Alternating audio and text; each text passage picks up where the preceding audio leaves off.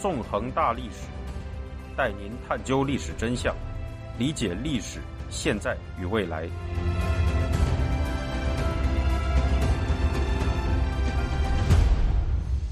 大家好，欢迎大家收听《纵横大历史》，我是主持人孙成。在上一讲中，我们回顾了香港漫长古代史中的自由传统，以及由鸦片战争导致的香港开埠。今天，我们将进行香港历史系列讲座的第二讲——英式政体，带您继续回顾香港的过去。我们先从最近发生的一件事开始说起吧。今年二月二十八日，香港当局根据由中国人大通过的《香港国安法》，指控四十七名香港民主派和本土派人士犯有所谓的串谋颠覆国家政权罪。此后，香港当局对这四十七人进行了漫长的审讯。并采用了通宵审讯、不准许保释等手段，对受审人士进行折磨。直到今天，这场被称为“港版美丽岛”的不义审判仍没有结束。为什么中国和香港当局会认为这四十七人触犯了香港国安法呢？这是因为他们在香港国安法通过后的二零二零年七月，参加了香港立法会民主派初选的活动。这次由香港民主派发起的选举活动。旨在选出民主派与本土派参与立法会议席竞选的人选，并进而在立法会中取得过半席位，从而迫使香港当局回应抗争者的诉求。然而，就是这样一场选举活动，却被中国当局和被他们所控制的香港政府视为心腹大患。在今年一月六日，五十多名参与民主派初选的民主派和本土派人士被逮捕，随后，其中四十七人在近日遭遇了严酷的审讯。事实上，香港自由的基石之一便是它的英式政治制度。自从1688到1689年的光荣革命以来，英国便奉行议会至上的政治体制。代表民意的英国议会在理论上拥有绝对主权和最高地位，行使立法权的议会更是能够通过修改或废止任何法律。除此之外，英式政治体制中也含有西方国家普遍存在的三权分立及司法独立因素。由议会、政府、法院分别行使立法权、行政权和司法权，从而互相制衡。这样的政治体制下，政府的滥权行为能够被民意的代表议会以及独立的司法权监督和限制，从而避免专制政府的产生。从这种制度安排来看，代表民意的议会无疑是整个体制的重中之重。那么，香港的议会制度乃至英式政治体制？是怎样确立的呢？在开埠以后，香港本土一直拥有的自由传统，又是如何与英式自由政体相结合的？产生了怎样的政治传统呢？故事还是要从香港开埠时说起。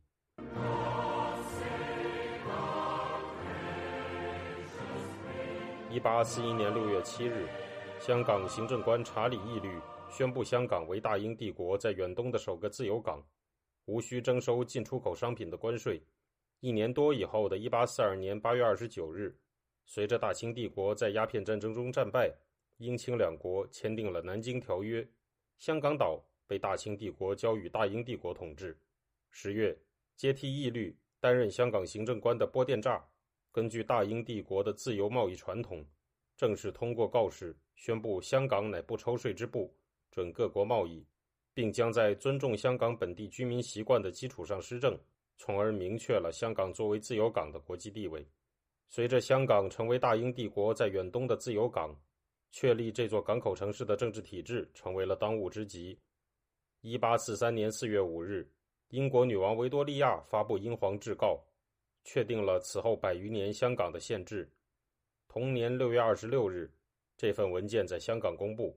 英皇制诰又被称为香港宪章，由维多利亚女王亲自发布，其上加盖了王室的印玺。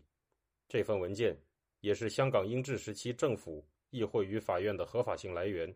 在文件中，维多利亚女王宣布香港为英国皇室殖民地，并授予香港总督控制行政、立法、司法机关的巨大权力。此外，作为英皇制诰补充文件的皇室训令。则对香港行政局和立法局的运作细则及港督的权限进行了规定。总的来说，根据英皇制诰和皇室训令，香港开埠初期建立的政治体制并非在英国本土实行的议会至上自由政体，相反，代表英王统治香港的总督拥有着巨大的权力，能够凌驾于行政、立法、司法三权之上，从而确保港督能够对殖民地实行高效统治。不过，与传统中华帝国“普天之下莫非王土，率土之滨莫非王臣”的专制主义中央集权统治相比，香港开埠初期的政体仍有着浓厚的英式自由色彩。首先，尽管总督大权独揽，但在总督之下，仍将设立分别行使行政权、立法权和司法权的行政局、立法局、法院等机构，从而在一定程度上形成三权分立、互相制衡的局面。其次，英王对英皇制诰及皇室训令保持着修改的权利，而随着此后英国本土及香港民主运动的不断高涨，相应的修改也将不断出现。第三，大英帝国已经明确将香港设定为远东的自由港，这就从根本上确保了香港的经济自由，使香港的经济能够摆脱中国专制主义帝国的肆意榨取。第四。由于大英帝国拥有根据各民族传统因俗施政的习惯，并实行一套根据判例和习惯进行判决，被称为普通法的法律体系，被大英帝国统治的香港得以免受中国传统专制政体中任意妄为的皇帝和官僚的荼毒，香港本地居民也能由此比大清帝国的臣民享受到更多的自由。随着英皇制诰和皇室训令的颁布。香港的英式政体框架得以确立了，波电栅也由此担任首任港督。在此前后，香港的早期城市建设也开始了。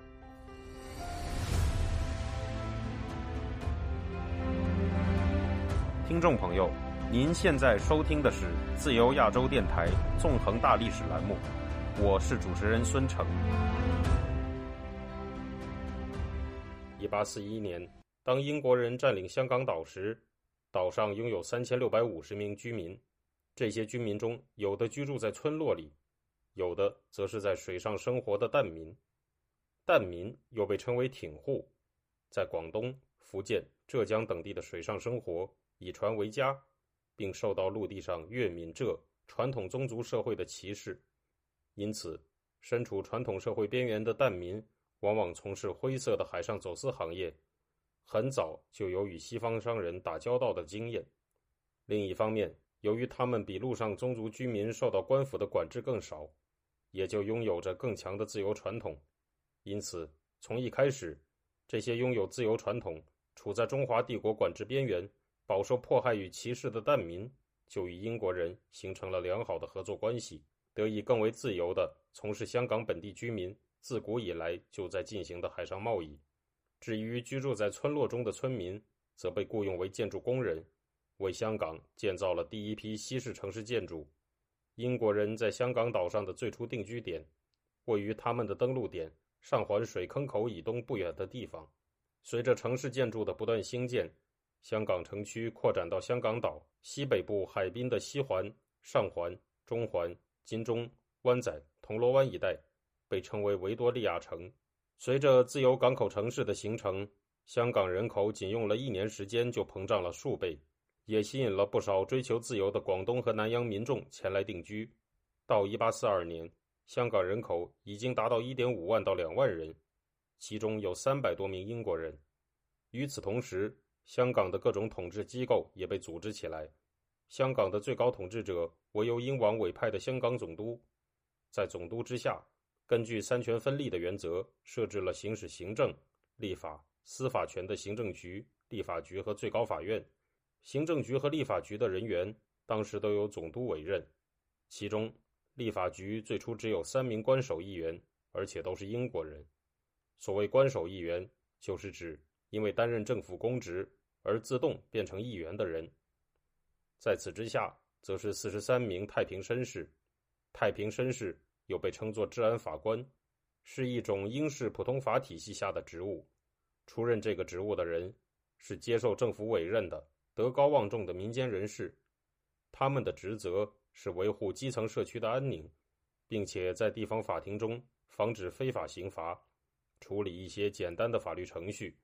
除此之外，香港的法律也被根据英式普通法的原则有效地执行了起来。而且从一开始就拥有种族平等的色彩。一八四五年，一位到访香港的美国人曾经指出，只有在香港和澳门殖民地，欧洲人才会因为谋杀了华人而被处死。实事求是地说，开埠初期的香港居民虽然拥有比大清帝国臣民更多的自由，但这种自由依然是极不完备的。而为争取自由民主奋起抗争。在开埠初期就成为了香港居民的特质。很快，两场民主运动便在这座刚刚开埠的自由港中爆发了。第一场民主运动的发起者是香港的劳工阶层。一八四四年八月二十一日，香港立法局通过了一项法律，决定向全体居民每年征收每人一元的人口登记税。这笔钱虽然看上去不多，但对于月收入。只有两到三元的华人劳工来讲，仍然是一笔不小的开支。由于这个法律的通过没有得到民众授权，香港华人就在同年十一月一日发起大规模的罢工罢市活动。十一月二日，面对民众的街头抗争，第二任港督德比石宣布取消征收人口登记税。从此以后，香港各种族的居民在向政府登记身份时，就被免除了相应的税负。如上一讲所述，香港本地居民早在开埠以前的漫长历史中，就拥有着因为贸易而形成的自由传统。这场香港开埠以来的首次街头抗争，就是这种自由传统的自然延续。而英式自由政体对民众街头诉求的有效回应，则和向往自由的民众之间形成了良性互动，